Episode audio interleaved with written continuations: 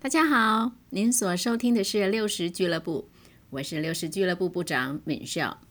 六十俱乐部主要是聊一些生活中的酸甜苦辣，还有内心里的冲突挣扎。这两天我跟我先生去参加了一个婚前辅导的沟通营，是关于如何沟通的一个工作坊。啊，我们过去有很长的一段时间，就是一起投入家庭相关的服务职工。呃，包括婚前也包括婚后。那后来因为年纪渐长嘛，距离谈恋爱的年龄越来越远，感觉我们实在呃不应该在呃婚前的这一块摄入太深，所以我想我们好不好，就是把心力集中在婚后族群这样，所以我们后来就退下来了。那这一次呢，因为种种原因哈，这个呃两天一夜的沟通营，这个志工人手严重不足。那这个啊，召集人就来找我们，想说回去服务补个人力这样子。那我本来想，这怎么行啊？一对爷爷奶奶去教年轻人如何谈恋爱，这也太违和了，会不会太扯了？这个年轻人哪里会信服我们啊？我是说，相信的信，服气的服。他们看着台上站着一对爷爷奶奶，肯定是既不相信也不服气的吧？不过也很巧哦，在前几集我曾经跟大家分享过，就我当时有一个领悟，就是呃，不管什么年龄，都值得好好谈一场恋爱，因为一场成功的恋爱可以创造无比的价值，甚至可以带来内在医治。那就是这个领悟啊，加上啊，工我们这个工作方啊，真的是人力高级，所以后来就跟我先生商量的结果，就说好啊，那要不然就接下这个征招吧。结果我们真的就重出江湖，再操旧业。那其实关于沟通这件事，很多人会以为会说话就会沟通，会表达就会沟通，口才伶俐的人是最会沟通的人。其实啊，大家都误会了。就好像这两天的工作坊啊，我看到这一群年轻人真的是帅的帅，美的美，个个有涵养，人人有礼貌。而且说起话来有条有理，能言善道，让我们这一对爷爷奶奶欣赏的不得了。不过呢，哈，我们一进入沟通练习的时候，哎，还真的很多人就卡住了。可能也在那时候才发现，就算我很会说话，我说话很赞，也可能是沟通鸭蛋哎。自以为很会沟通，哎，这才发现原来其实一直都是沟而不通。嗯，真要说起来哈，这沟通还真是个大学问。这沟通啊，好比是剥洋葱，有各种不同深浅的层次。从最外围的这个寒暄问候啊，到这个事实陈述，然后可以进到意见表达，再往里面走呢，可以到感觉分享，最后到最核心的这个呃透明敞开，这个是有一个层次的。那么我们在生活中，如果遇到不同的人，我们其实是需要做不同层次的沟通。每一个沟通的层次都有它的价值。那通常呢，你来我往啊，如果是在同一个层次做沟通的话，就比较省力，也比较有效。举个例子来说，如果跟同事啊在茶水间呐、走廊上遇到了这个一般的同事，很可能就是一个寒暄、一个问安就可以了，像是你好，吃过了没？开会啊之类的啊，就这样这样子的一个呃言语，它的目的纯粹就是打招呼，内容可其实不是重点。如果你非常认真而老实的说，你好，最近不太好，吃过了没？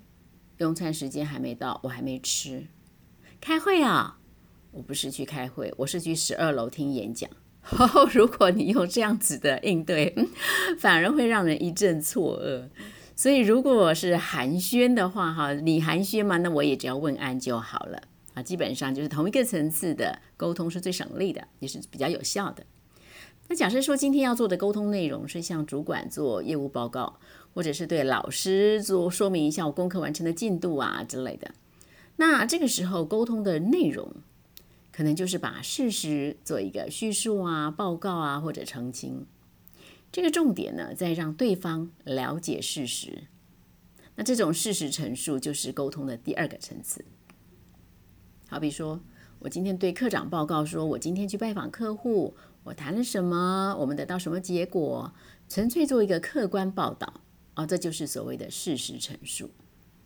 那假设说我今天的报告或说明是必须要加上个人主观的想法啦、意见啦、判断啦，那就等于进入了沟通的第三个层次，所谓的意见表、意见表达。啊，再以呃举个例子吧，我啊，我发现这位客户的存货非常凌乱，我在想他们可能没有办法特别照管我们的商品。未来难免会有产品纠纷。好，以这个为例，这边呢，所谓啊，这位客户的存货非常凌乱，这是一个事实陈述啊，是因为啊，我看见了，所以我把这个事实做了一个陈述。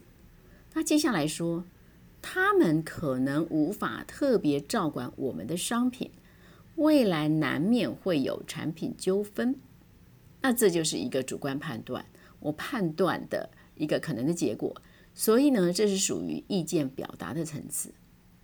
那如果我说，我发现这位顾客的啊存货非常凌乱，我在想他们可能没有办法特别照管我们的商品，未来难免会有产品纠纷，我很担心，也有一些忧虑。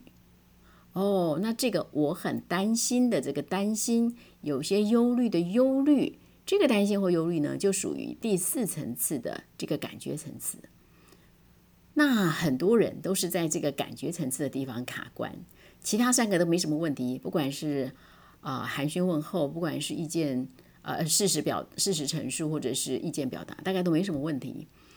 可是呢，哎，好多情况下我都遇到啊，就是当事人能言善道，口才一流，但是一问到感觉就卡住了。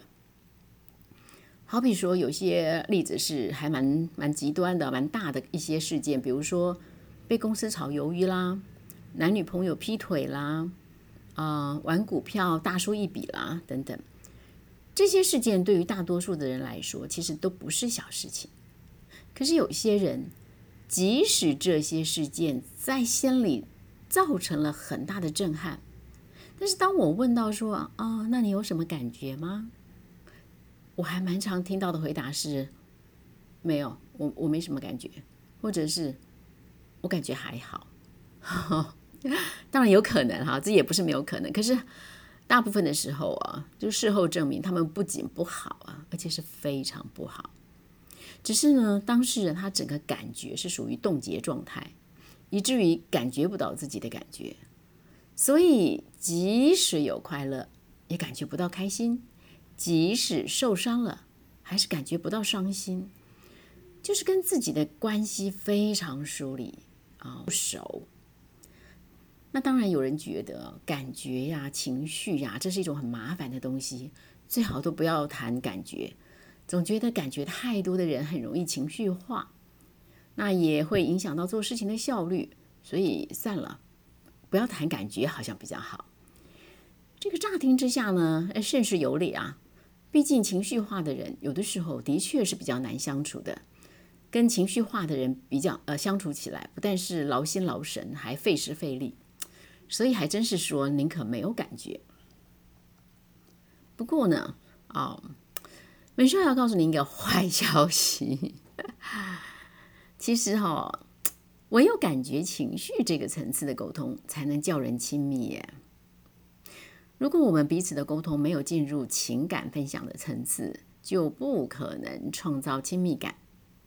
所以喽，不管是恋人、夫妻这种两人关系，或者是跟爸爸妈妈、儿子、女儿的亲子关系，或者是感情很 much 的这种嗯朋友关系，如果我希望有亲密感，那我就必须进到第四层次，也就是情感分享的沟通。我们可以看到很多家庭哦，那个家人彼此之间看起来的确没有冲突，很少争执，看起来相处融洽。但其实他们彼此之间是没有亲密感的，最主要的原因之一就是没有情感的流动，没有感觉层次的分享跟沟通。所以啊，就算天天一起吃晚饭，一起生活，有的夫妻甚至一起创业，几乎二十四小时都在一起，可是心的距离还是很遥远，毫无亲密感可言。那极可能就是沟通出了问题。所以呀，就算是从早到晚都在说话，都在进行所谓的沟通，但都只是在事实跟意见的层次打转，没有谈到感觉，没有进入情感分享的层次，以至于彼此的关系总是停留在外围，进不了心门。亲爱的朋友们，不知道您的沟通比较多是在哪一个层次？啊，敏秀祝福您，可以在您想要的沟通层次上畅然无阻，恩典满满。咱们下回继续聊。